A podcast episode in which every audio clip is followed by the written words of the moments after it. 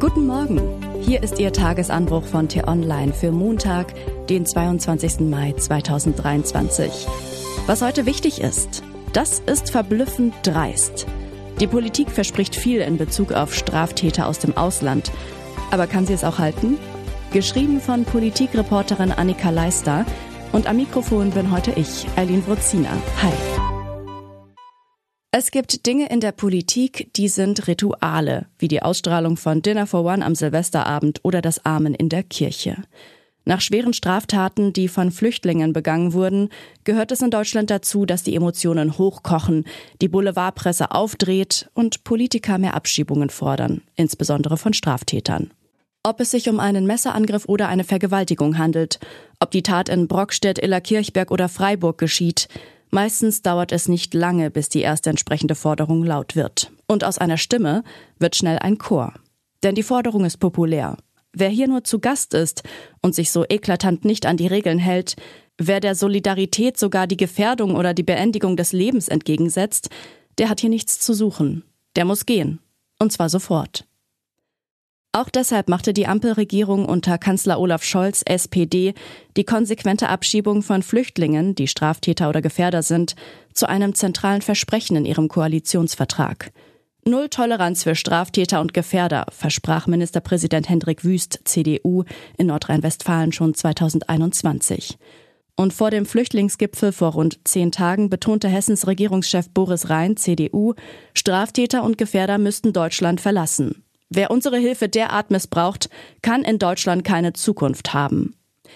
Dass Populäres oft nicht leicht umzusetzen ist, wissen Politiker natürlich. Besonders kompliziert ist es allerdings bei den Straftätern unter den Flüchtlingen. Es gibt juristische Gründe dafür, warum selbst Intensivtäter nicht immer abgeschoben werden können. Etwa weil sie aus einem Land kommen, in dem Krieg herrscht oder es keine Regierung gibt, mit der man über ihre Rückführung verhandeln könnte. Andere Staaten wiederum sperren sich gegen die Rücknahme ihrer Landsleute oder kooperieren nicht bei der Beschaffung neuer Ausweisdokumente. Es ist eine komplizierte Realität, auf die Politiker im Alltag allerdings oft nur wenig Rücksicht nehmen. So leicht man mehr Abschiebungen auch fordern mag, so schwer sind sie tatsächlich umzusetzen.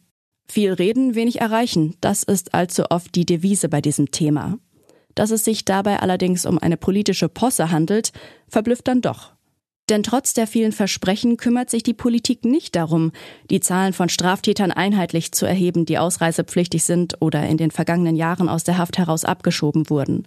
Dabei sollte gerade letzteres ein einfaches Unterfangen sein. Schließlich haben die Behörden über jemanden nie mehr Kontrolle als dann, wenn er in Haft ist. Doch Fehlanzeige. Wer, wie Tier Online es hier getan hat, die Länder dazu abfragt, erhält einen absurd anmutenden Zahlenwust. Während manche Länder einige Zahlen liefern, können Nordrhein-Westfalen und Rheinland-Pfalz nicht einmal sagen, wie viele Straftäter sie im vergangenen Jahr direkt aus der Haft abgeschoben haben. Und auch das Bundesinnenministerium führt dazu keine Statistik. Dabei gibt es diese Statistiken vermutlich in jedem Bundesland, nur eben nicht in den Ministerien, sondern in den untergeordneten Behörden. Dass sich offenbar niemand die Mühe macht, diese Zahlen vernünftig aufzubereiten, spricht Bände und sagt auch etwas darüber aus, wie ernst das Thema im Bürokratiealltag genommen wird. Ein bundesweiter Überblick gar, womöglich auch noch über die Entwicklung über mehrere Jahre hinweg? Keine Chance. Stattdessen treibt der Föderalismus seine grotesken Blüten. Die Vielversprecher und ständig Forderer dürfte die unzureichende Zahlenbasis wenig stören. So immerhin kommt ihnen beim nächsten Empörungsritual auch niemand mit dem Verweis auf lästige Details. Was heute wichtig ist. Der Montag steht in Berlin ganz im Zeichen der Sicherheit. Am Morgen tagt ein Symposium des Bundesamts für Verfassungsschutz zum Thema Wertvoll und Wehrhaft, die Demokratie im Wettstreit mit dem Autoritarismus.